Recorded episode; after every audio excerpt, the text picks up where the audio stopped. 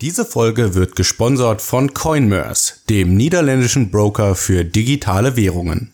In der heutigen Folge spreche ich mit Max Hillebrand. Max ist ein Enthusiast, wenn es um das Thema Bitcoin und weitergefasst um das Thema Wirtschaft als solches geht. Deswegen reden wir einmal ganz grob und ganz abstrakt über das Thema Praxiologie und Wirtschaft und dann fokussieren wir uns genauer auf das Thema Bitcoin mit Blick auf die Privatsphäre. Dabei beleuchten wir auf der einen Seite, was für Mechanismen es in Bitcoin gibt, um Privatsphäre zu gewinnen und auf der anderen Seite, wie der Weg nach vorne aussieht. Hin und wieder hat die Verbindung bei dem Call nicht ganz mitgemacht, deswegen bitte ich die kleinen Aussetzer hier und da zu entschuldigen. Aber damit genug fürs Vorwort. Jetzt steigen wir ein mit der Folge vom BTC Echo Podcast und Max Hillebrand.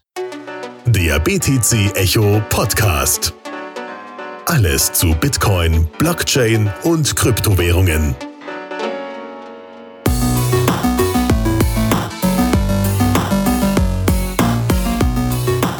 Hallo liebe Zuhörer, herzlich willkommen zurück zu einer weiteren Folge vom BTC Echo Podcast. Mit mir heute im Call ist Max Hillebrand. Hallo Max. Hey Alex, na wie geht's dir? Alles gut? Ja, bei mir geht's super. Ich hoffe bei dir auch. Äh, für die Zuhörer, stell dich doch mal kurz vor, wer du bist und was du so machst und wie du mit dem Thema Bitcoin verwandt bist. Ja, also ich bin, sage ich mal so, auf, auf, äh, vom Herzen her Ökonom und vor allem einer der österreichischen Schule. Das heißt, hier die intellektuellen Helden wie Murray Rothbard oder wie Ludwig von Mises äh, haben hier mein Verständnis der, der Praxiologie, der, der äh, angewandten Studie des menschlichen Handels äh, sehr geholfen und das äh, interessiert mich seit Jahren. Äh, und dementsprechend hat mich auch Bitcoin relativ schnell umgehauen weil Bitcoin ist so ziemlich äh, das, die österreichische Theorie des Geldes Fleisch geworden in Cyberspace. Äh, und das, äh, das ist eine faszinierende Technologie, die mir, die mir sowohl auf ökonomischer Seite unglaublich viel Spaß macht. Und jetzt auch seit äh, den paar Jahren, wo ich hier mit dabei bin, auch habe ich unglaublich viel Neues dazu gelernt, äh, was die Kryptographie und die Technologie und, und hier den, ich sag mal, die Cypherpunk-Philosophie äh, im Speziellen dahinter steht. Äh, und ich bin sehr großer Verfechter von Open Source äh, Projekten und unterstütze hier zahlreiche, äh, so gut ich kann, in verschiedenen Arten und Weisen, hauptsächlich mit Weiterbildung und mit Dokumentation. Und ja, das, das Wissen, das mir andere Leute geteilt haben, das gebe ich gerne weiter und schaue, dass meine Peers im Netzwerk so, so gut gebildet wie möglich sind. Ja, super. Du hast jetzt gerade schon zu Anfang ein schwieriges Wort genannt, und zwar Praxiologie. Kannst du das kurz für die Leute beschreiben, die vielleicht davon jetzt noch gar keine Ahnung haben? Ja, also das ist ein lateinisches Wort und ganz grob übersetzt heißt es die Studie des menschlichen Handelns. Ähm, und das ist eigentlich Ökonomie. Also zumindest Ökonomie ist eine Subgruppe von Praxiologie. Auf jeden Fall die größte und die am meisten bekannteste. Äh, und warum ist Ökonomie so, so, äh, vor allem eben diese praxiologische österreichische Ökonomie, die ist so spannend, weil sie auf wahren Axiomen beruht. Das heißt auf wahren Eigenschaften, die wir nicht wirklich bestreiten können. Menschen handeln. Ja, da, das ist so. Wenn du sagst, nein, ich handle nicht, in deinem Satz, dass du sagst, ich handle nicht, handelst du. Das heißt, es ist komplett unmöglich, nicht zu handeln. Dementsprechend wissen wir, dass ja alle Menschen handeln. Und weil wir dieses Grundgerüst ja, als, als gegeben annehmen äh, und wir das halbwegs beweisen können, äh, dann können wir darauf aufbauend logische Schlussfolgerungen tun.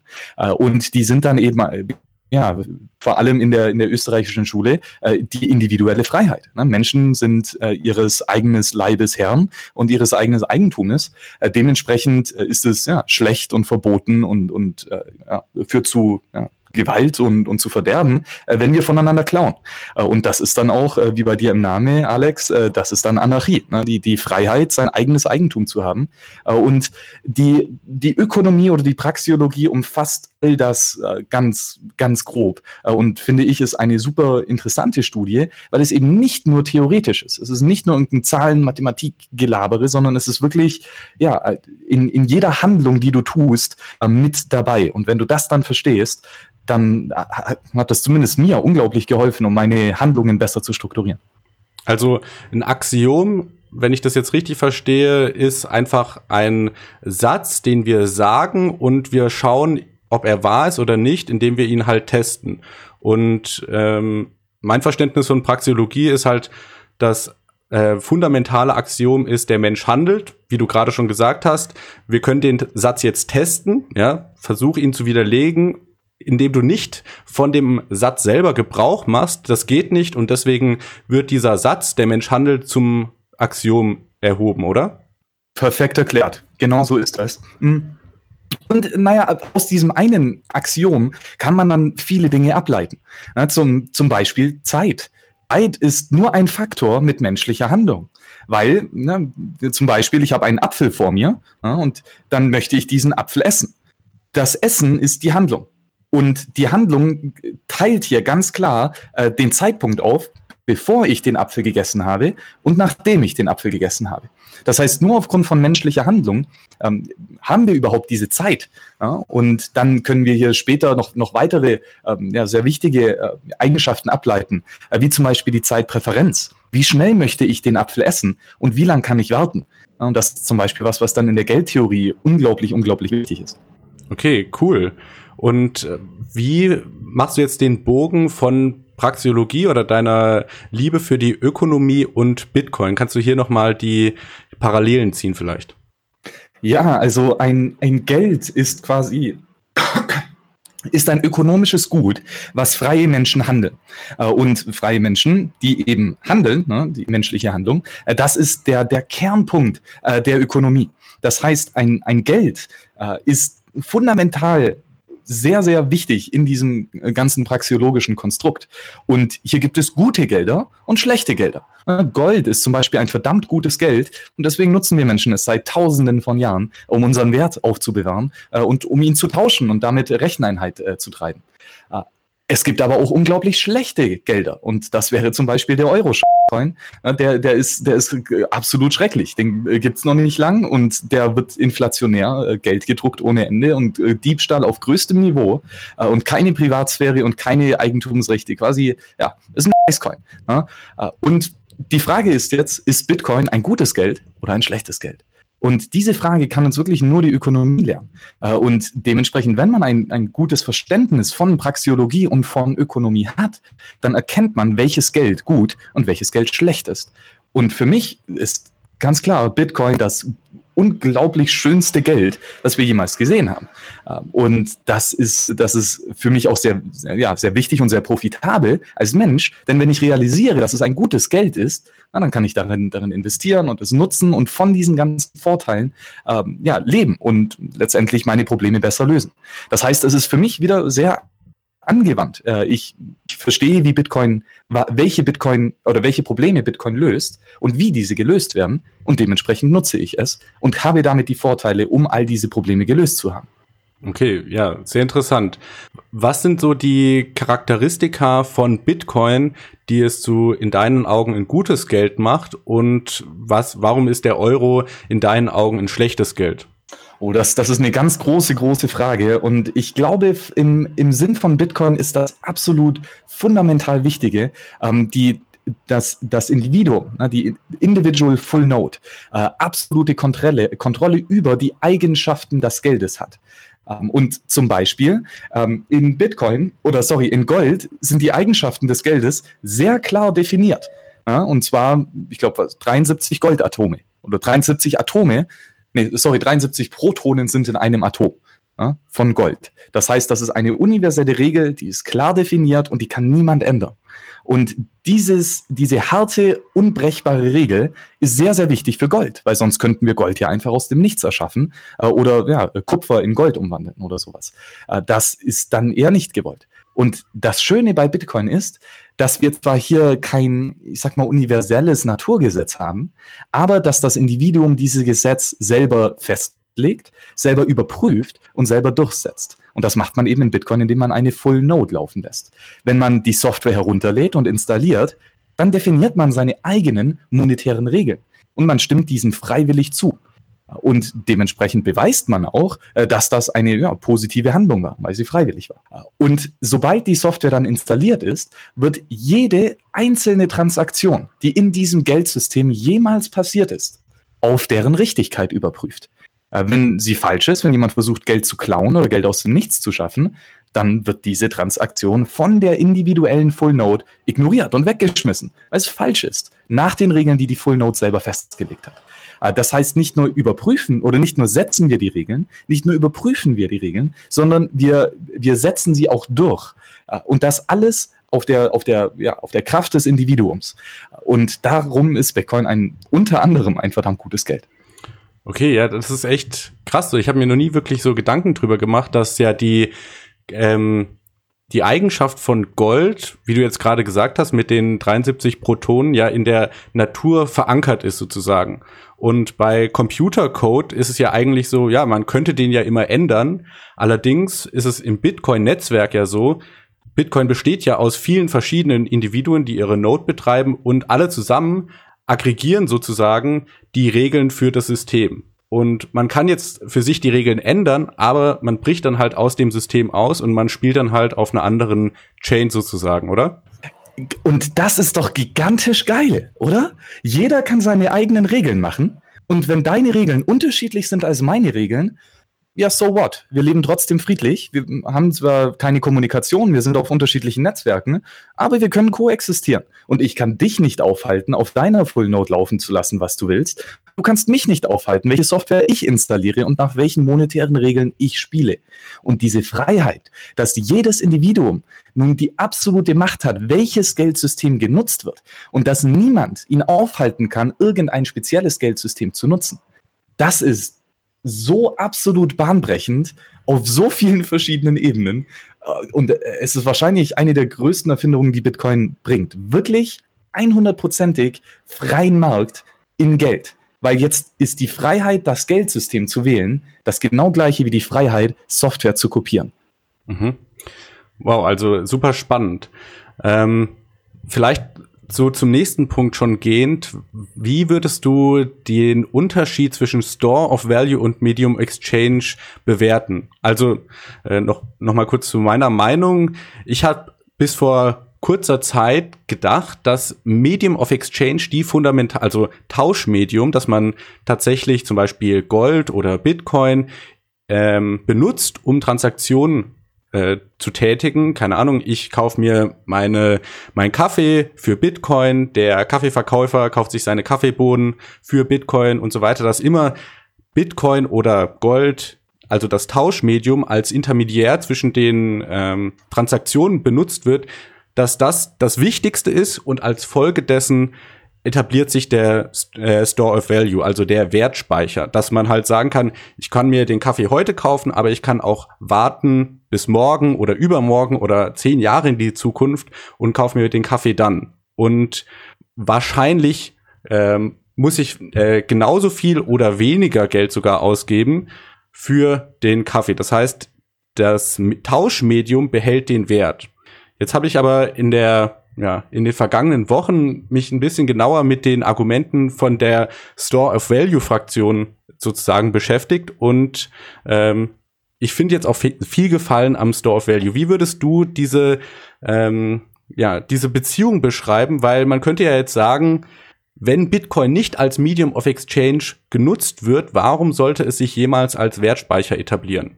Das ist eine sehr gute Frage und es ist wirklich nicht einfach, das zu beantworten. Und ich glaube, es ist auch gar nicht mal so einfach, diese drei Eigenschaften, Store of Value, Medium of Exchange and Unit of Account, das sind die drei Grundeigenschaften eines jedes Geldes. Und ich glaube, es ist nicht so einfach, die konkret und hart zu trennen, sodass ein Geld nur eins davon ist. Ich glaube, dass ein, ein Geld als fundamentale Technologie all das zusammen ist. Und, und wie, wie können wir das vielleicht auspacken? Zum einen ähm, der, der, der Grundaspekt nicht nur von einem Geld, sondern von, von menschlichem Handeln ist das Aufbauen von Kapital, quasi das sparsame Leben. Ja, wir, wir fischen heute und bekommen einen Fisch und wir könnten den Fisch heute essen und dann wäre er weg. Ja, und dann haben wir etwas konsumiert. Ja, das ist ein Konsumgut und der ersten Order. Ne? Wir, wir fischen es und direkt können wir den Fisch essen. Und dann könnten wir aber auch, naja, äh, unsere Produktion aufbauen und tiefere Produktionsschritte äh, gehen. Zum Beispiel, wir sind sparsam, äh, um irgendwann genug Fische zu haben, um einen Tag äh, ja nicht, nicht direkt den Fisch zu essen, sondern eine Angel zu bauen. Ja, und wir, wir brauchen den ganzen Tag, um diese eine Angel zu bauen. Aber sobald wir die Angel gebaut haben, äh, können wir mehr Fische fangen. Wir sind produktiver, wir haben mehr Kapital. Das heißt, dieser Kapitalaufbau, das ist quasi der Store of Value. Oder es ist ein, ein wichtiger Teil äh, davon. Denn wir können nur Kapital aufbauen, wenn wir es auch ansparen. Na, wenn wir die ganze Zeit alle Fische essen, dann haben wir keine, keine zusätzlichen Fische, um uns diesen einen Tag rauszunehmen, um die Angel zu bauen. Das heißt, Store of Value ist diese, diese Eigenschaft, dass wir Kapital aufbauen, langfristig denken, sparsam leben und für die zukünftigen Generationen schwierige Probleme lösen. Und äh, das ist ein verdammt wichtiger äh, Aspekt. Und dann der Medium of Exchange Teil geht quasi Hand in Hand hier über. Es gibt drei verschiedene Güter. Es gibt das Konsumgut, der, der ersten Order. Das ist der, der Fisch, der bereits gekocht ist und wo alles super toll ist. Ne? Und dann gibt es Produktionsgüter. Äh, dieses Produktionsgut wird nicht direkt konsumiert. Die Angel wird nicht gegessen, sie wird nicht aufgebraucht. Aber das Produktionsgut wird verwendet, um irgendwann in der Zukunft ein Konsumgut äh, zu, zu schaffen. Wir, wir nutzen die Angel, um einen Fisch zu bekommen. Äh, und das heißt, das Produktionsgut ist quasi gebaut, um ein Konsumgut äh, später zu bekommen. Aber was ist dann ein Tauschmittel? Denn ein Tauschmittel ist weder ein Produktionsgut, ne, mit Gold kann ich nicht wirklich ein Haus bauen, ähm, es ist aber auch kein Konsumgut. Ich kann Gold selber nicht essen und ich brauche es nicht auf. Also was ist es dann? Es ist ein Tauschmittel. Das heißt, ich nutze dieses, diesen Gegenstand, was auch immer es ist, um ein Produktions- oder ein Konsumgut zu bekommen. Und das ist die Eigenschaft des Tauschmittels. Äh, das heißt, um das Kapital aufzubauen, um die Angel zu kaufen, sozusagen, äh, müssen wir ein Tauschmittel verwenden. Äh, und hier gibt es, wie auch bei allem eben, gute und, und, und schlechte Tauschmittel. Und dann der dritte Aspekt hier ist die Recheneinheit, the unit of account. Und das heißt hier eigentlich nur, was sind meine Einkommen und was sind meine Ausgaben wie viele Goldmünzen bekomme ich rein, äh, wegen den Arbeiten und Dienstleistungen und Produkten, denen ich meinen mein Peers im Netzwerk äh, zur Verfügung stelle, äh, für den Handel, den ich in der Agora treibe äh, und dann letztendlich, welche Ausgaben habe ich? Na, wie, wie teuer sind meine Produktionsgüter äh, und was für ein Konsumgut bekomme ich am Ende dabei raus? Und diese ökonomische oder unternehmerische Rechenleistung von Einnahmen minus Ausgaben, das ist die Recheneinheit. Und, und wie du siehst, all diese drei Punkte, die Wertaufbewahrung, das Tauschmittel und die Recheneinheit, die gehen Hand in Hand. Man kann hier nicht nur eins rauspicken. Du hast jetzt gerade hier das Wort Agora genannt. Kannst du das nochmal genauer erklären, was es damit genau auf sich hat? Die Agora ist der Marktplatz, wo freie Individuen freiwillig handeln. Äh, und das kann verdammt viel sein. Äh, die Agora ist es auch, wenn, äh, oder es ist, glaube ich, nicht eine Agora, wenn es nur ein isoliertes Individuum ist. Wenn du auf irgendeiner einsamen Insel bist, dann ist das nicht wirklich ein Marktplatz. Dann gibt es nur dich und du kannst nicht wirklich mit irgendjemand interagieren. Aber sobald zwei Menschen zusammenkommen, und diese Menschen auf freiwilliger Basis zusammenkommen und sich nicht gegenseitig zwingen und, und Gewalt initiieren, äh, durch irgendwelche ja, äh, physische Gewalt oder durch Diebstahl von Gütern oder durch Vergewaltigungen oder durch Hausfriedensbruch äh, oder durch Vertragsbruch, ganz viele verschiedene Dinge, wie man gewalttätig sein kann. Aber sobald man das nicht ist, solange du friedlich bist und solange du nur auf ja, freiwilliger Basis mit deinen Mitmenschen agierst, dann bist du in der Agora. Und das sind unter anderem natürlich ökonomische Transaktionen. Jedes Mal, wenn du zum Bäcker gehst, mal abgenommen von den Steuern, die dir gestohlen werden, äh, ist das alles hier eine freiwillige Handlung. Dementsprechend ja, in der Agora. Aber das genau Gleiche ist es, wenn du ja, mit, äh, mit deinem Kind äh, eine gute Nachtgeschichte vorliest. solange du es freiwillig machst und du ihr deine Zeit und deine Aufmerksamkeit opferst, bist du ebenfalls in der Agora. das heißt, ich, der, die Agora ist so ungefähr ein Marktplatz. Ähm, aber für mich ist es mehr als nur ein Platz für ökonomisches Handeln, äh, sondern eher ein Platz für freie Menschen. Okay, also ich habe es verstanden auf jeden Fall. Ich hoffe, die Zuhörer haben es auch verstanden. Ähm, ich würde gerne noch ein bisschen auf die Privatsphäre in Bitcoin eingehen und die Überleitung dazu ist für mich ähm, als Eigenschaft von einem Geld würde ich auf jeden Fall Fungibilität an, äh, ja, anführen. Und Fungibilität für die Leute, die äh, die Monero-Folge nicht gehört haben, bedeutet, dass zwei Einheiten, also zum Beispiel zwei Bitcoin, gleich miteinander sind. Und wichtig, äh, nach meinem Verständnis, ist diese Eigenschaft von Fungibilität oder man kann auch Homogenität sagen, dafür, dass wir halt Preise haben können. Also wenn ich zum Bäcker gehe und da steht dann ein Brötchen 50 Satoshi, dann muss ich ja, dann müssen ja diese 50 Satoshi, die ich bezahle, gleich allen anderen 50 Satoshi sein. Ähm, und jetzt so nach meinem Verständnis, Bitcoin hat ja eine transparente Blockchain, das heißt, man kann verfolgen, wo kommt denn ein bestimmter Output her. Äh, schränkt das in deinen Augen irgendwo die Funktionalität von Bitcoin ein oder macht das keinen großen Unterschied? Auf jeden Fall, Privacy ist absolut essentiell wichtig. Wenn ein Geld nicht privat ist, das heißt, wenn man gezwungen ist, jede Transaktion oder das Wissen über eine Transaktion mit jedem zu teilen und man sich dagegen nicht verteidigen kann, dann ist es absolut ein schreckliches Geld und äh, Orwellian 1984 äh, hoch 10. Und wir haben richtig krasse Probleme, wenn Bitcoin nicht äh, privat wird ähm, und, und eben ja nicht hier auf, diese, auf dieses Ding Priorität legt. Zur Fungibilität.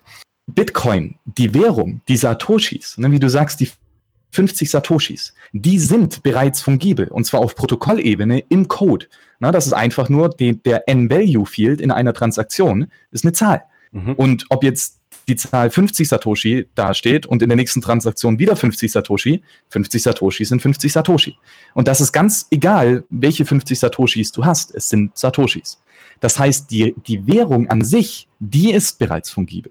Aber was nicht fungibel ist, ist die Münze der Bitcoin, der UTXO, der Unspent Transaction Output.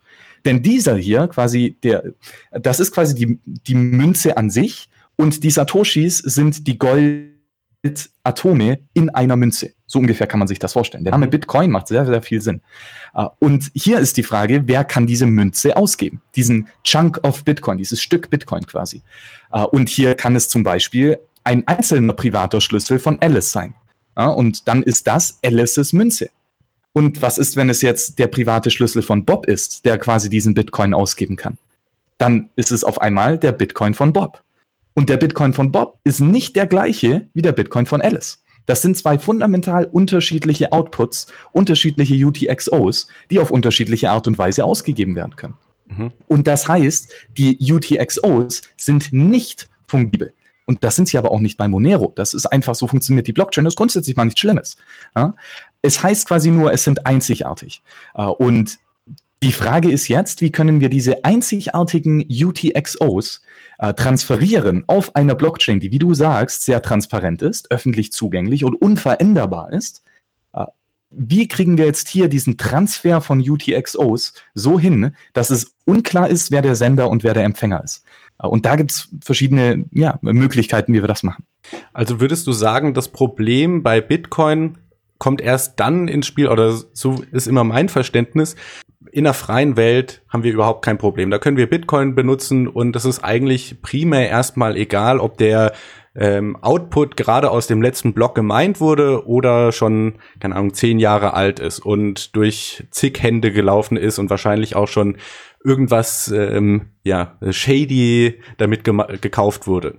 Ähm, in der freien Welt, wie gesagt, kein Problem. Das Problem entsteht dann, wenn zum Beispiel eine bestimmte Regierung sagt, hey, hier sind verschiedene Outputs, wir haben die auf eine Liste gepackt, das ist die sogenannte schwarze Liste und jeder, der Coins davon annimmt, muss das direkt melden und wenn man das nicht macht, dann ist man kriminell. Würdest du sagen, da kommt erst das Problem rein?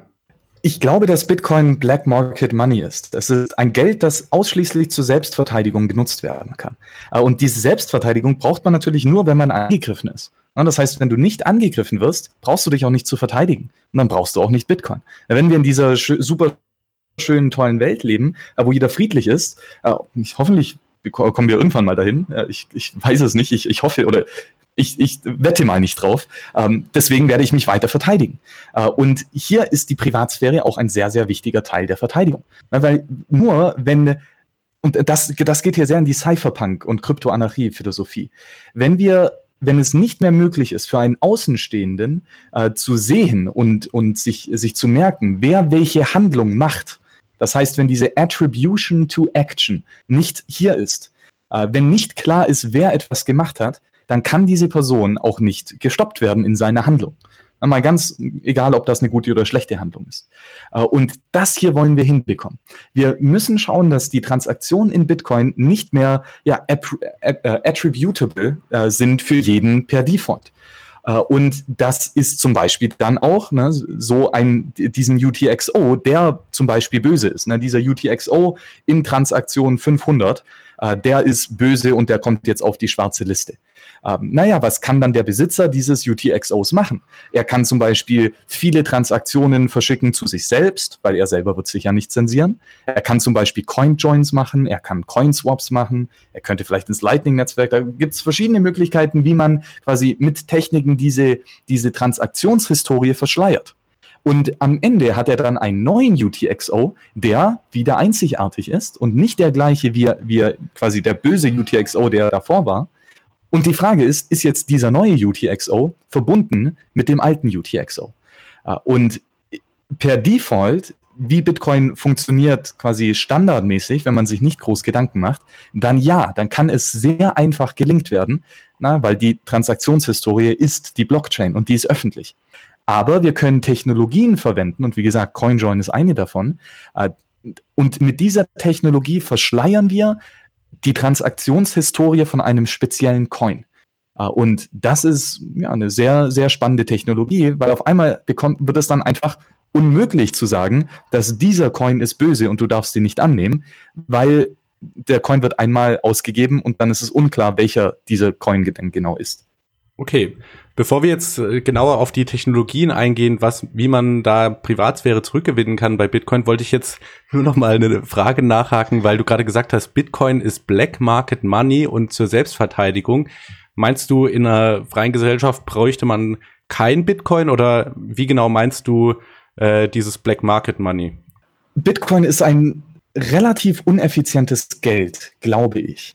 Ähm, es, es hat sehr hohe Kosten, es ist unglaublich komplex und ich weiß nicht, ob wir diese hohen Kosten tragen würden, wenn wir das, wenn wir kein Problem haben, dass diese Technologie für uns löst. Äh, und die Frage ist, wann genau haben wir denn ein Problem mit, ja, äh, das dann Geld löst? Und dieses Problem ist quasi das, äh, so, also Store of Value, Unit of Account, Medium of Exchange, unter anderem eben nicht nur als einzelner Individuum in einer komplett friedlichen Welt, sondern, sondern ebenfalls in einer Welt, wo andere Menschen mit dabei sind, die versuchen, dich äh, zu beklauen. Und hier diese Selbstverteidigung, ne, dass du deine eigenen Goldmünzen dir niemand aus der Hand reißen kann. Das ist eine sehr, sehr wichtige Eigenschaft von Geld. Äh, und hier glaube ich einfach nicht, dass wenn wir in einer Welt leben, wo niemand stiehlt, dass wir dann so hohe Kosten für die Selbstverteidigung ausgeben müssen. Ähm, aber ich glaube, das ist ein, ein relativ theoretisches Konstrukt, äh, weil Menschen handeln und viele Handlungen sind leider aggressiv. Äh, und naja, bis wir in diesem Utopia sind, äh, glaube ich doch, dass wir gutes, hartes Geld brauchen. Und Bitcoin ist verdammt gutes Geld. Aber man könnte doch auch, ähm, also ich meine, mit Bitcoin kann ich doch Geld nach Afrika schicken innerhalb von zehn Minuten und ich kann auch äh, zwei Billionen ähm, nach, also ist natürlich jetzt die Frage, in was für eine Recheneinheit, aber ich könnte ja, was weiß ich, zwei Millionen Bitcoin nach Afrika schicken für relativ geringe Transaktionskosten. Ähm, also hier finde ich schon, dass es ein bisschen besser ist als das äh, Metallgeld, was wir bis vor 100, 200 Jahren hatten. Oh ja, absolut, ganz klar. Die, die Frage ist, in einer Welt, wo wir alle friedlich sind, brauchen wir auch noch Metallgeld. Ne? Ähm, das, ist eine, das ist eine sehr schwierige Frage, wo, wo ich wirklich nicht beantworten kann. Also ich, Bitcoin ist, ist super, super cool, aber ich glaube, dass in einer komplett friedlichen Welt wir, wir Geld als solches, wie wir es heute kennen, nicht wirklich brauchen als, als fundamentale Technologie. Egal, was das für ein Geld ist. Äh, ne? Weil wenn wir uns alle voll vertrauen können, dann können wir auf Kreditbasis arbeiten. Ne? Äh, weil dann weiß ich ja ganz genau, du wirst mich morgen zurückzahlen und dann brauche ich kein Bargeld halten, mit dem ich kein Gegenparteirisiko habe, weil jeder Kredit hat kein Gegenparteirisiko, weil ich weiß, dass mich niemand beklauen wird. Aber wie gesagt, das ist ein sehr theoretisches Konstrukt. Okay. Und von dem her ist es, ist es da ein bisschen schwierig zu, zu argumentieren. Gut, dann gehen wir zurück zum Praktischen und zwar zur Privatsphäre in Bitcoin. Was sind denn so ein paar, du hast jetzt schon ein paar Sachen angesprochen, für Zuhörer, die sagen, okay, ich möchte meine Privatsphäre zurückgewinnen. Was sind so deine Empfehlungen, was man machen kann? Es gibt ein paar Regeln für die Bitcoin Privacy und die allererste und wichtigste Regel ist, niemals eine gleiche Adresse zweimal verwenden. Und die zweite Regel ist, niemals die gleiche Adresse zweimal verwenden. Das ist eine ganz, ganz, ganz wichtige Regel. Das ist wie Fight Club. Ja. Und, und hier, das, warum ist das? Weil eine Adresse ne, ist ein Hash des äh, Public Keys. Äh, und das ist quasi wie eine einmalige Identität. So ist Bitcoin zumindest designt worden. Äh, weil man, man kann sich sehr, sehr einfach neue private und öffentliche Schlüssel generieren. Und weil diese Kosten so niedrig sind, ist, ist es also wirklich ganz egal. Du kannst tausende, Milliarden private öffentliche Schlüssel haben, äh, ohne hohe Kosten. Äh, aber wenn du immer die gleiche Adresse verwenden würdest, dann ist es immer ganz genau klar, dass die Identität, die diese Adresse kontrolliert, die gleiche ist. Ja? Und jede Münze, die auf diese Adresse geschickt wird, ist dann ganz klar, okay, das ist wieder die Münze von Alex, weil das ist ja Alex Adresse. Äh, und das heißt, wir haben einen ganz klaren Link, welche Inputs dir gehören, also welche Coins dir gehören, wenn du immer die gleiche Adresse hast. Und das führt natürlich zur sehr niedrigen ähm, Privatsphäre, weil jetzt wissen wir, wie viel Geld du hast mhm. und wo du es ausgibst, weil du immer die gleiche Identität verwendest. Und Bitcoin hat seit langer, langer Zeit äh, dann sowas, das nennt man hierarchisch deterministische Wallets. Wenn ihr Bitcoin nutzt, nutzt das jeder von euch. Das ist ein Industriestandard inzwischen. Äh, und hier ist das Schöne, dass für jede Transaktion eine neue Adresse automatisch generiert wird. Äh, und so Wallets wie zum Beispiel die Wasabi Wallet, die sehr, sehr viel Wert auf Privacy legt, die löscht sogar die alte Adresse aus der grafischen Benutzeroberfläche. Das heißt, sobald eine, äh, eine Münze auf diese Adresse geschickt wird, dann ist sie für den Nutzer wie verschwunden und er kann nicht mal mehr auf die Idee kommen, sie zweimal zu verwenden, ne, weil sie weg ist. Äh, das heißt, das sind die ersten zwei ganz, ganz wichtigen Regeln. Niemals die Adresse wiederverwenden. Und wenn man jetzt, du hast gerade CoinJoin und CoinSwap angesprochen, ähm, kannst du das auch noch mal kurz umreißen, wie das ungefähr funktioniert? Ja, also zum, zum Coinjoin, das ist quasi, ja, was, was der Name sagt. Ne? Wir joinen Coins, wir, wir bringen unsere Münzen zusammen. Und wir machen das in so einer Art, wo Alice, Bob, Charlie und David, alle vier haben unterschiedliche UTXOs, unterschiedliche Mützen mit unterschiedlichen Wert an Bitcoin äh, drin. Und anstatt dass jetzt Alice ihre, Transaktion, ihre, ihre Münze in einer Transaktion schickt und Bob die Münze in der nächsten Transaktion und dann David die Münze in der übernächsten Transaktion und so weiter, bauen die vier zusammen eine einzige Transaktion, wo all die vier Inputs von diesen Leuten mit dabei sind. Äh, und in der Output-Teil von dieser einen Transaktion sind dann all die Zahlungsziele äh, von diesen Peers mit dabei. Uh, und das ist dann auch schon wieder ein Coinjoin. Ne? Wir, wir joinen unsere Inputs und wir joinen unsere Outputs in einer großen, großen Transaktion. Na, warum sollten wir das tun? Das Schöne ist, wenn wir zum Beispiel jetzt, Alice hat einen Bitcoin, Bob hat zwei Bitcoin, Charlie hat drei Bitcoin und David hat auch einen Bitcoin. Und wenn die jetzt all ihre Bitcoin in diese CoinJoin-Transaktionen als Input dazugeben und auf der Output-Seite jeder von ihnen immer einen Bitcoin bekommt. Also einen Bitcoin Münze für Alice, dann zweimal einen Bitcoin, in, also zwei Münzen mit je einem Bitcoin für Bob und so weiter, dann ist es auf einmal unklar und es ist mathematisch nicht mehr nachvollziehbar, welche von diesen Output-Münzen denn zu den vorherigen Inputs gehört. Das heißt, es ist jetzt unklar, ob eine Münze Alice gehört oder Bob oder Charlie oder David, weil sie alle gleich aussehen. Mit einem CoinJoin werden die UTXOs fungibel. Sie sind genau gleich. Äh, sie, oder naja, zumindest mehr fungibel als, als sie davor waren. Es gibt immer noch ein paar kleine Unterschiede, aber auf Privatsphäre sind sie genau gleich fungibel.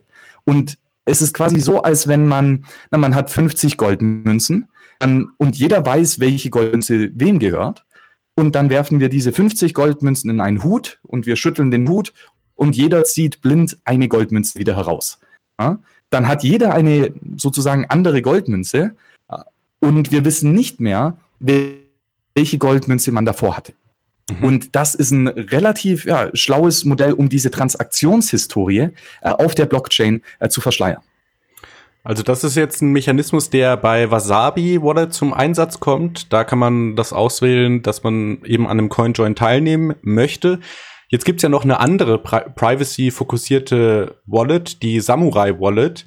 Und ich soll dir die Frage stellen von meinem Mit-Podcast-Host Phil, was da genau ähm, ja passiert ist zwischen den Vertretern von Wasabi Wallet beziehungsweise Samurai Wallet, weil die äh, ja Meinungsverschiedenheiten hatten.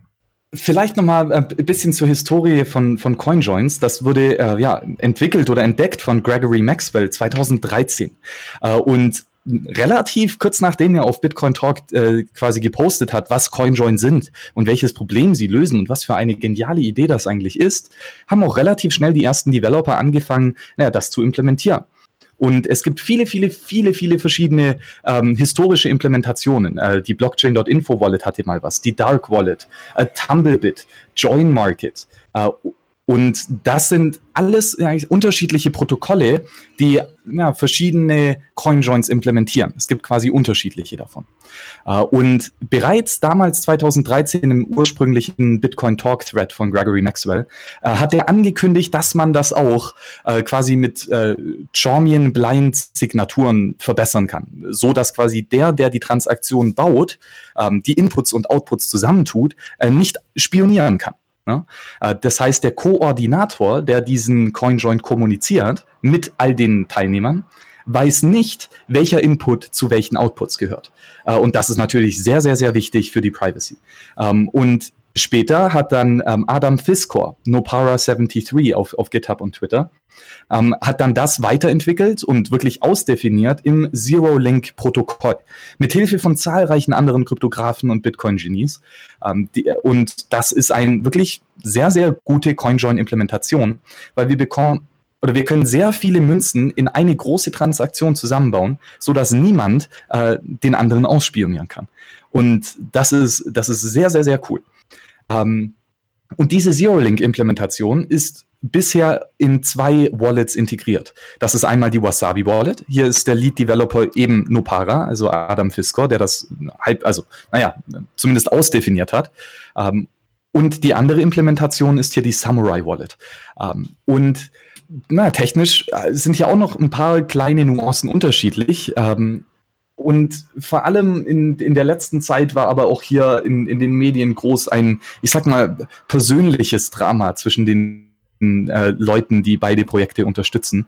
Ähm, und das ist ja eine, ich sag mal, eine, eine persönliche, ähm, ja, kleine, nicht Feindschaft, aber so eine, so eine, ähm, eine Feud auf Englisch, so eine, so eine äh, Blutsfeude oder wie man das nennt, äh, zwischen ähm, Nopara und TDEFD. Das ist einer der Developers von der Samurai Wallet. Äh, und die verstehen sich schon seit vier, fünf Jahren nicht so gut. Ähm, und ja, leider ein bisschen viel FAT und ein äh, bisschen viel Twitter-Kram. Ähm, aber das Schöne ist, wir haben zwei unterschiedliche CoinJoin-Implementationen und sie funktionieren beide relativ gut mit unterschiedlichen Trade-offs. Ähm, und das Wichtige ist, dass wir, dass wir die Software haben äh, und dass die Developer sich nicht so gern haben. Naja, dann hoffentlich schreiben sie mehr und besseren Code. Okay, ja gut. Wettbewerb ist immer am Ende für den Konsumenten gut. Also vielleicht noch mal auf die Analogie mit dem Hut runtergebrochen. Kann man sich das so vorstellen bei diesem äh, No Charmian Coinjoin, habe ich das richtig gesagt? Ähm, ist derjenige, der sozusagen den Hut hält, hat eine Augenklappe auf oder dem sind die Augen verbunden. Das heißt, er sieht nicht, wer welchen Coin rein tut und wer welchen Coin raus tut, oder? Absolut perfekt. Genau. Äh, das ist eine, das ist eine sehr, sehr, sehr gute Metapher. Äh, und genau so ist es. Also das ist wirklich dieses Core, der Core-Gedanke von Zero Link ist, dass der Koordinator weder Geld klauen kann, ne? du bist immer in absolut voller Kontrolle über deine privaten Schlüssel, äh, und er kann auch nicht spionieren. Das heißt, wenn es richtig implementiert ist, ähm, dann kann der Koordinator nicht sagen, welche, welche, oder wenn Alice den Input Nummer eins hat, äh, und Alice den Output Nummer 100 hat, äh, dann weiß der Koordinator nicht, dass Alice diesen zweiten Output hat, also diesen Output Nummer 100 hat. Äh, das heißt, der, der Link zwischen Input und Output ist gebrochen. Zero Link. Und er ist Zero, weil nicht einmal der Koordinator, der mit Abstand am meisten Informationen hat von allen, weil er eben den Hut hält, äh, nicht mal der kann dich ausspionieren. Erst recht nicht die anderen Leute bei dir im, im CoinJoin und vor allem nicht irgendeine unabhängige dritte Partei, äh, die Chain-Analysen äh, und andere ja, Spionage-Dinge machen. Okay, also da zeigt sich mal wieder, wie genial dieses ganze äh, Computer-Ding und Kryptographie-Ding ist, was man damit alles erreichen kann und äh, ja, nicht zuletzt ist ja Bitcoin auch so eine geniale Erfindung. Ähm, jetzt wollte ich noch dir vielleicht eine schwere Frage stellen, oder die anderen Fragen waren ja eigentlich auch schon schwer, aber ich finde, du erklärst das wirklich sehr gut. Ähm, in Bitcoin, die Coinjoins und die sonstigen Privacy-Mechanismen, die sind ja alle optional. Das heißt, man muss sich aktiv dafür entscheiden, dass man sie benutzt. Ähm, du hast das jetzt auch schon erkannt, ich bin ein Monero-Fan. In Monero ist das ja nicht optional. Das heißt, man macht das automatisch, dass man an den Verschlüsselungsmechanismen teilnimmt. Man kann dann nachträglich austreten, aber prinzipiell jede Transaktion ist verschlüsselt. Siehst du das als problematisch, dass bei Bitcoin die Privatsphäre opt-in ist? Und falls ja, wie kann man das lösen? Privacy by Default ist unglaublich, unglaublich wichtig, weil Privacy ist der Default. Ne, wenn du bei dir daheim in der Dusche stehst, äh, stehst, dann hast du nicht auf einmal tausend Augen um dich rum, die dir zuschauen. Ja, und das ist ganz normal, das ist ganz logisch, das ist menschliches Handeln. Wir müssen nicht alles mit jedem teilen. Und das heißt hier, der Default ist unglaublich, unglaublich wichtig und sehr gut, dass du sagst, Bitcoin ist per Default ähm, nicht unbedingt private. Ne? Man, man muss auf jeden Fall sich weiterbilden und auf jeden Fall äh, gut verstehen, wie dieses Werkzeug funktioniert, bevor man es so nutzen kann, dass es auch wirklich privat ist. Ja, und diese Opt-in-Privacy ist echt, das ist ein bisschen ein Problem. Ähm, da, das stimmt. Aber wir können Werkzeuge bauen, die so gut opt-in wie möglich sind. Und als Beispiel hier würde ich zum Beispiel nochmal die Wasabi Wallet nutzen. Die ist auf sehr, sehr, sehr vielen Ebenen sehr, sehr, sehr private per Default. Ähm, zum Beispiel, äh, alles läuft über Tor per Default. Das heißt, deine IP-Adresse wird nicht ausgegeben.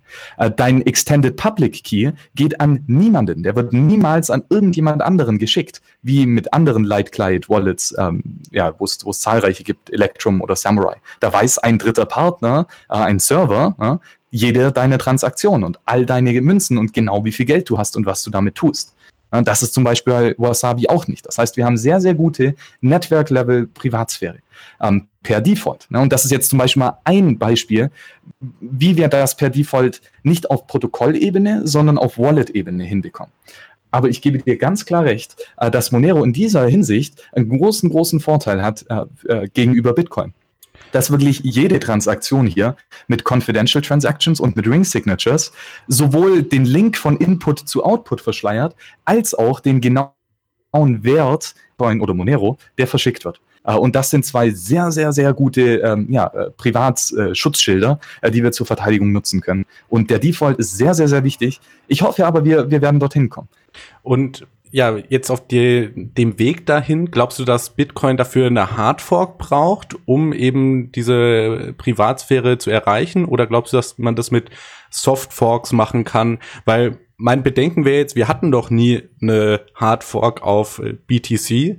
Und mit jedem Tag, den wir weiter in, die, äh, in der Zeit voranschreiten, glaube ich, dass es auch unwahrscheinlicher wird, dass jemals eine Hardfork stattfindet, weil die Mehrheit vom Netzwerk muss ja als geschlossene Gruppe sozusagen ihre Software updaten, damit die Hardfork auch tatsächlich einen Effekt hat.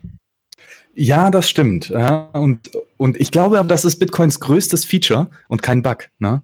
Weil eine Hardfork ist quasi, wenn wir alle sagen, okay, ein Goldatom hat nicht mehr 73 Protonen, sondern mh, hm, 75. Das ist doch eine schönere Zahl. Ja? Und das ist eine Hardfork. Wir ändern die, die fundamentale Definition von, der, von dem Geld, das wir nutzen. Und das ist, das ist nichts Einfaches. Ne? Und äh, so eine Hardfork, wie gesagt, jeder muss dem zustimmen und jeder muss dem freiwillig zustimmen und du kannst ihn nicht dazu zwingen, zu upgraden. Und das ist verdammt, verdammt schwierig. Deswegen der Konsens von Bitcoin ist, ist glaube ich, der, die größte Stärke. Und dann ist natürlich die Frage, kann ich, ohne die Regeln der anderen zu brechen, selber meine Privatsphäre verteidigen in Bitcoin? Und da muss ich sagen, bereits heute ja, du kannst. Das ist jetzt vielleicht eine Challenge, aber versuch rauszufinden, wie viele Bitcoin ich habe und wo ich sie ausgebe. Da, das wird dir nicht einfach fallen. Weil wenn man ein bisschen eine Ahnung hat, wie man dieses Werkzeug richtig nutzt, äh, und damit meine ich nicht nur Bitcoin, zum Beispiel, indem du deine eigene Full Node Run äh, laufen lässt, das ist absolut Pflicht. Ähm, wenn, du, wenn du das tust, wenn du deine Adressen nicht wieder verwendest, wenn du niemals irgendjemand deinen Public Key gibst, wenn du niemals irgendwie äh, ja, äh, oder wenn du regelmäßig Coin-Joins machst, wenn du deine Coin-Control äh, halbwegs unter Kontrolle hast, dann kannst du bereits heute sehr, sehr, sehr gute Privatsphäre in Bitcoin bekommen. Können wir das noch besser? Oh, absolut, ganz klar. Ähm, zum Beispiel das Lightning-Netzwerk. Ja, das hat zwar die Softfork hier mit Segregated Witness gebraucht, aber das hatte viele Gründe. Ähm, aber jetzt haben wir es. Ja, und wir können auf dem Lightning-Netzwerk sehr, sehr einfach Satoshis hin und her schubsen, ohne irgendeine ja, äh, Verbindung zwischen Zahl, äh, Empfänger und Sender äh, herzustellen. Oder die zumindest gut zu verschleiern. Äh, das ist ein riesiger, riesiger Vorteil für die Privacy. Ähm, anderer großer Vorteil, der hoffentlich bald kommt und äh, also auf Protokoll-Upgrade-Ebene, sind Schnorr-Signaturen. Ähm, und das ist mal ganz allgemein nur eine, eine andere mathematische Formel, um kryptografische Verschlüsselungen zu tun und Signaturen. Ähm, und die gibt es bereits sehr lange und das ist eine sehr simple Funktion und die ist gut getestet. Äh, und die wird hoffentlich bald äh, ebenfalls durch eine Softfork ins Bitcoin-Protokoll kommen. Und das macht ganz, ganz, ganz viel cooles Zeug möglich. Ähm, zum einen wird alles sehr viel effizienter. Wir bringen generell weniger Daten auf die Blockchain. Und die Blockchain, sorry, die Timechain, äh, die wird, die wird ja na, für immer und ewig gespeichert. Das heißt, je weniger Daten wir speichern, und mit Schnorr-Signaturen speichern wir einiges weniger an Daten, desto besser ist es. Ja, ähm, und zum Beispiel ermöglicht dann auch äh, Schnorr-Signaturen ganz speziell auf Privacy Coin-Swaps. Und diese Coin-Swaps, äh, bin ich der Meinung, ähm, ne, wenn wir das haben, haben wir perfekte Privatsphäre in Bitcoin. Weil es der, der Link von Input zu Output wird fundamental gebrochen. Und das zerstört so ziemlich jede Annahme, die Chain Anal Companies haben. Ähm, und das ist, glaube ich, äh, wenn wir Schnorr-Signaturen reinbekommen, selbst in dieser hoffentlich äh, nächsten Taproot Softfork in so einem Jahr oder so, zwei Wochen, ähm, dann haben wir verdammt, verdammt gute Privacy für alle, die sie wirklich suchen und wirklich brauchen und die genug ja, Kapital investieren, um sich die, die Skills anzueignen, um diese Werkzeuge zu nutzen. Okay, cool. Das hört sich echt vielversprechend an. Jetzt hast du gerade das Wort Time Chain benutzt und da soll ich dich auch wieder vom Phil fragen, weil äh, ja, du das auch auf der Unchain Convention benutzt hast, ob das einfach eine Gegenbewegung zum Blockchain-Hype ist oder ein Augenwink zu Satoshi Nakamoto, der ja auch im White Paper von äh, Timechain gesprochen hat. Warum benutzt du das Wort Timechain statt Blockchain? Oder das ist, das ist so ein, ich, also wir haben, wir haben, glaube ich, einige Fehler gemacht in der Benennung von Eigenschaften in Bitcoin. Zum Beispiel eine Wallet ist keine Wallet, es ist eine Keychain. Ne? Du speicherst deine Schlüssel. Du hast hier nicht deine Münzen drin. Die Münzen sind auf der Blockchain. Ja? Äh, das ist nur als ein Beispiel, wo wir wirklich ja, Schwachsinn gemacht haben mit, mit den Namen. Und ich glaube, Blockchain ist das Gleiche. Was ist eine Blockchain? Eine Chain of Blocks. Ja, und was ist eine Kette an Blöcken? Naja, relativ viel. Ähm, Git ist eine Blockchain. Ähm, ja, äh, äh, deine, deine, ja, also viele verschiedene Protokolle sind einfach Blöcke aneinandergereiht. Na, viele Datenbanken. Das ist einfach nur eine Datenbank. Ne? Datensätze chronologisch geordnet ähm, und aneinander gekettet. Das ist nichts wirklich Neues, das ist, finde ich, nicht wirklich bahnbrechend. Was aber bahnbrechend ist, und das nennt Satoshi im White Paper, ist der Time Stamping Server. Und das heißt, wir haben unwiderruflichen Beweis, welche Transaktion vor der anderen kam. Ja, und wir wissen dann dementsprechend, okay, die Transaktion kam zuvor. Das heißt, die spätere Transaktion, die die gleiche Münze ausgibt, die ist falsch. Das ist das Double Spending Problem. Das ist hier die Zeit zwischen, den, äh, zwischen der richtigen Transaktion und der falschen Transaktion. Und das ist das, was Bitcoin wirklich löst. Und das ist eine so absolut unglaublich bahnbrechende Weiterentwicklung, die so viele, viele tolle Möglichkeiten hat. Ich meine, wir können jetzt beweisen, dass ein Zeitfenster vergangen ist. Da, das konnten wir davor nicht. Wir konnten die Zeit nicht wirklich kryptografisch beweisen. Sie ist zwar, Zeit ist zwar in, in jeder menschlichen Handlung mit dabei, wie wir am Anfang gesprochen haben. Menschen handeln nur in der Zeit. Handlung ist das Vergehen der Zeit. Aber jetzt haben wir einen kryptografischen Beweis, dass Zeit vergangen ist. Und das ist bahnbrechend, weil es ist, es ist so ziemlich der Beweis von Praxeologie. Ja? Und von dieser ganzen ökonomischen äh, äh, Denke wird hier mit der Bitcoin Timechain bewiesen. Und wie können wir das Ganze nutzen? Naja, der, der erste Use Case ist Bitcoin. Ja, wir, wir haben ein Geldsystem, äh, wo wir genau wissen, wer die Münze zuerst ausgegeben hat. Ja, das ist super. Funktioniert, haben wir jetzt lange drüber gesprochen. Und was ich aber auch noch nutze, selber sehr, sehr, sehr oft, ist das sogenannte Juratum-Protokoll. Und das ist wirklich die Killer-App der Timechain. Wie funktioniert das Ganze? Oder, oder welches Problem löst es? Es ist ein Protokoll, wo ich beweisen kann, dass ich, das ist der erste Beweis, also die Identität wird bewiesen, freiwillig, das ist der zweite Beweis, ähm, eine, äh, etwas, etwas zugestimmt habe, ne, einem Vertrag zugestimmt habe, das ist die Signatur über eine Nachricht und zu einem Zeitpunkt, an dem es passiert ist. Ja, und vor allem dieser letzte Punkt ist verdammt, verdammt schwierig hinzubekommen. Äh, und all diese vier Dinge, ne, der Identitätsbeweis, der Freiwilligkeitsbeweis, der, der Consent, die, die, das Agreement zum Vertrag und die Zeit, das wird normalerweise von einem Notar getan. Ne, das sind, sind staatliche Institutionen, die verdammt korrupt sind, mega uneffizient, verdammt teuer. Und das, das Tolle bei der Timechain ist, wir können es verwenden, um genau all das zu tun. Und zwar nehmen wir unseren PGP, äh, Pretty Good Privacy Kryptographie-Schlüssel, der die Identität hat. Der PGP mit dem Web of Trust ist ganz klar, welcher öffentliche Schlüssel zu welcher Identität gehört. Ja, und angenommen PGP funktioniert, dann wissen wir ganz genau, okay, dieser Schlüssel gehört zu dieser Person, zum Beispiel zu mir.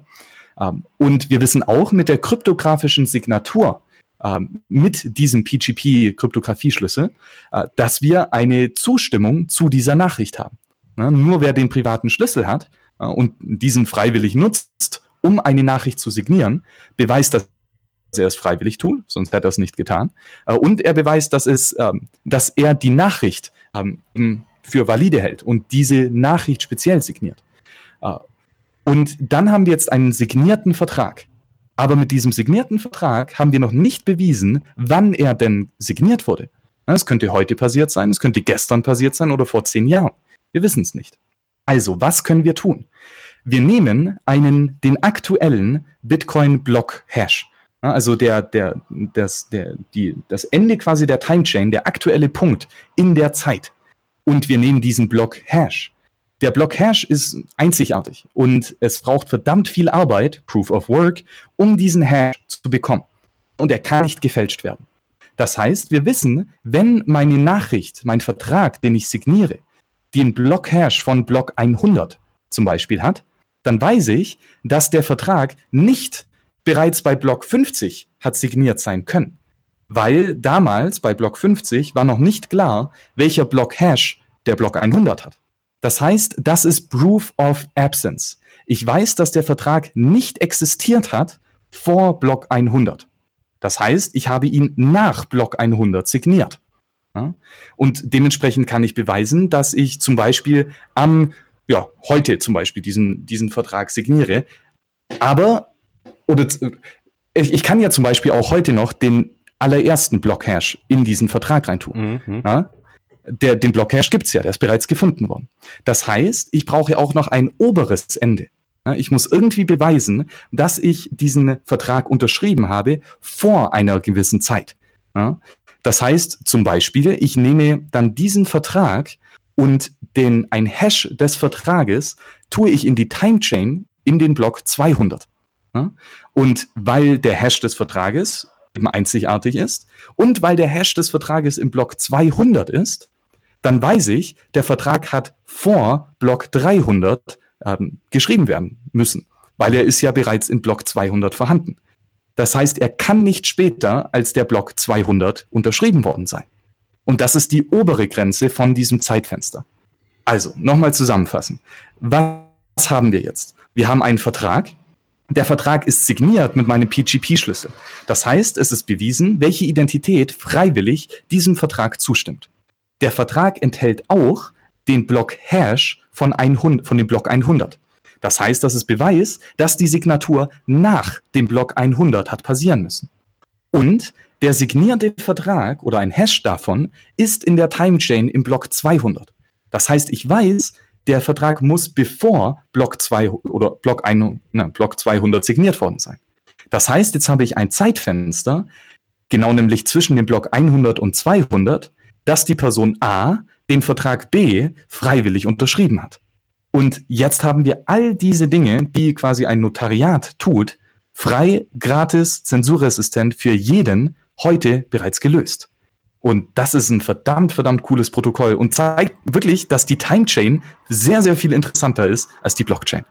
Okay, ja, cool. Den Link, oder ich werde auf jeden Fall einen Link dazu in den Shownotes machen für die Zuhörer, die sich das nochmal genauer anschauen wollen. Jetzt nur kurz, dass ich das richtig verstehe. In dem, und korrigiere mich da bitte, wenn, wenn ich falsch liege, weil ich bin nicht ganz so technisch wie du, deswegen ähm, gut, dass, du, dass ich dich im Call hab.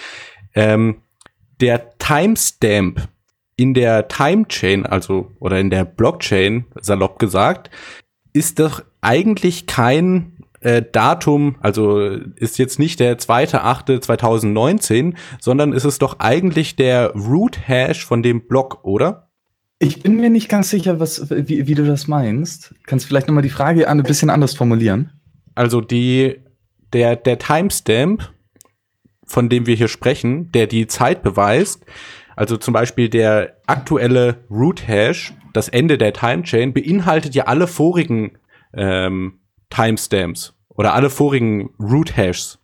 Richtig. Ah, ja, genau. Okay. Ja, da hast du vollkommen recht.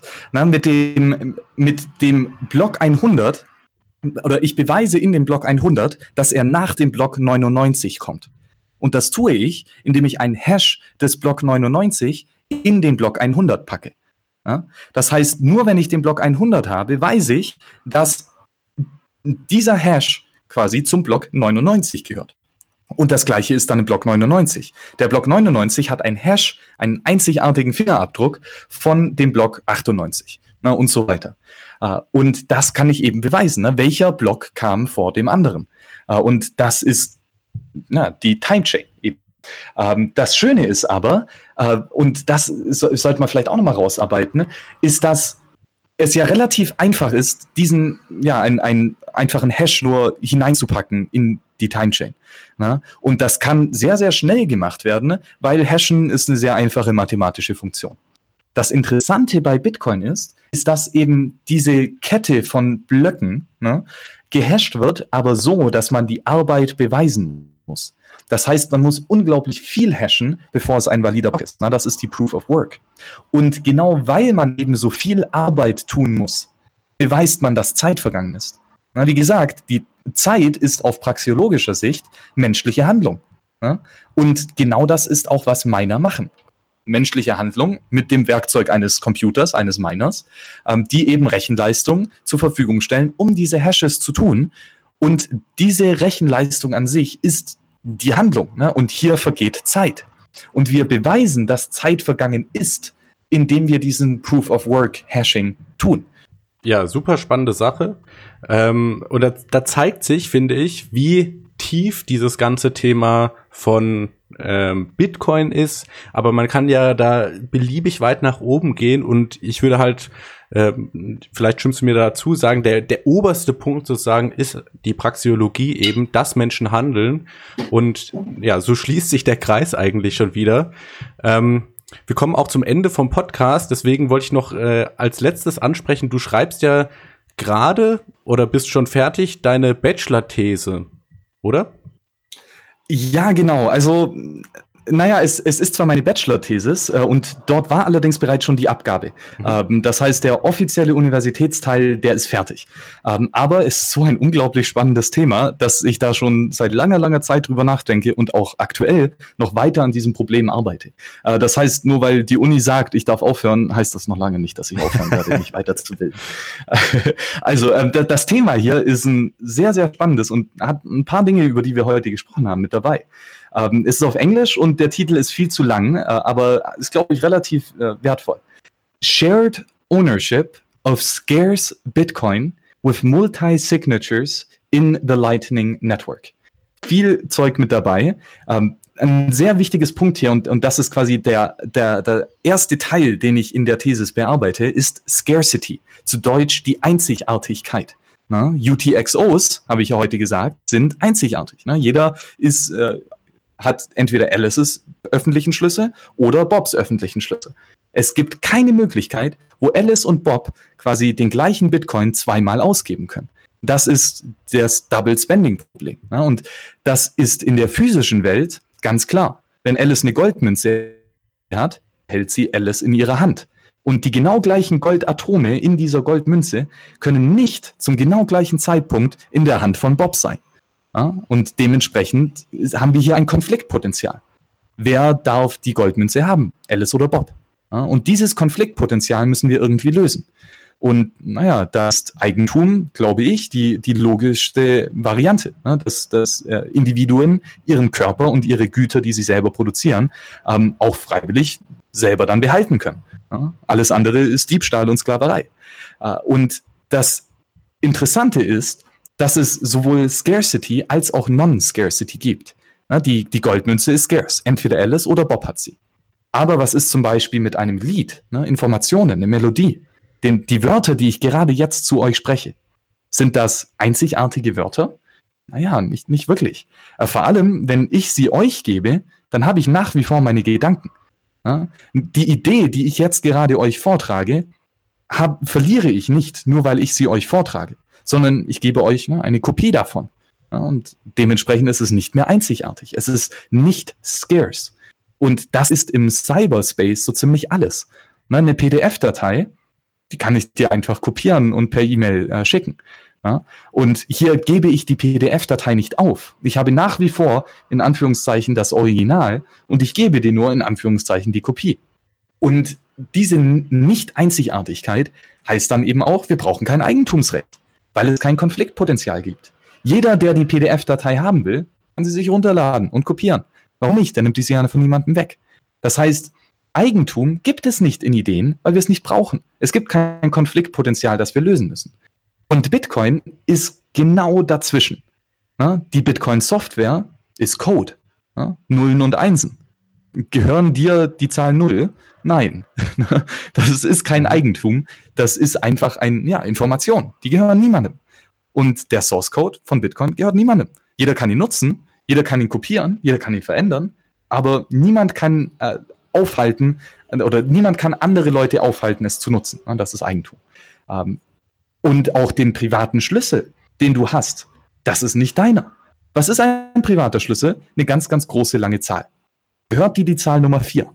Ist das nur deine und darfst nur du sie verwenden? Nein, natürlich nicht. Du kannst Zahlen nicht äh, besitzen, weil sie sind nicht scarce. Sie sind nicht einzigartig. Und das heißt, der private Schlüssel ist nur eine Information. Und der gehört dir nicht.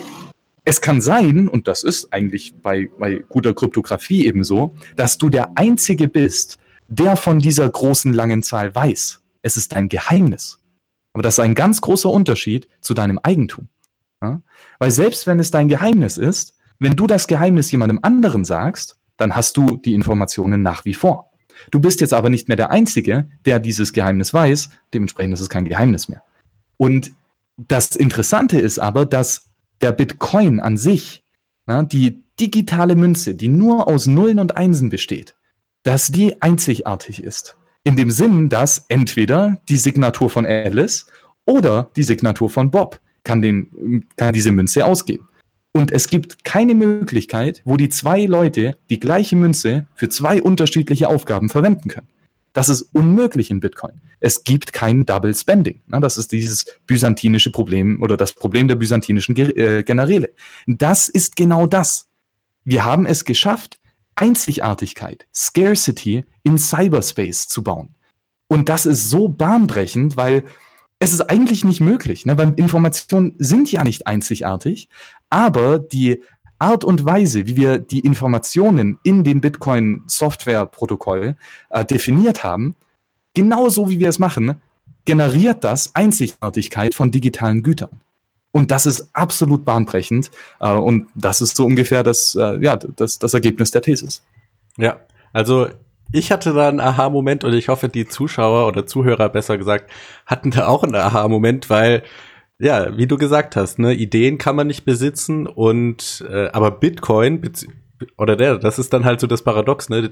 Man kann ja Bitcoin nicht ja. wirklich besitzen, aber man kann die Information besitzen, die eben zu dem Private Key führt, der dann die Bitcoin äh, bewegt. Beziehungsweise man kann halt dieses Geheimnis nicht in der, der ganzen Welt rumposaunen.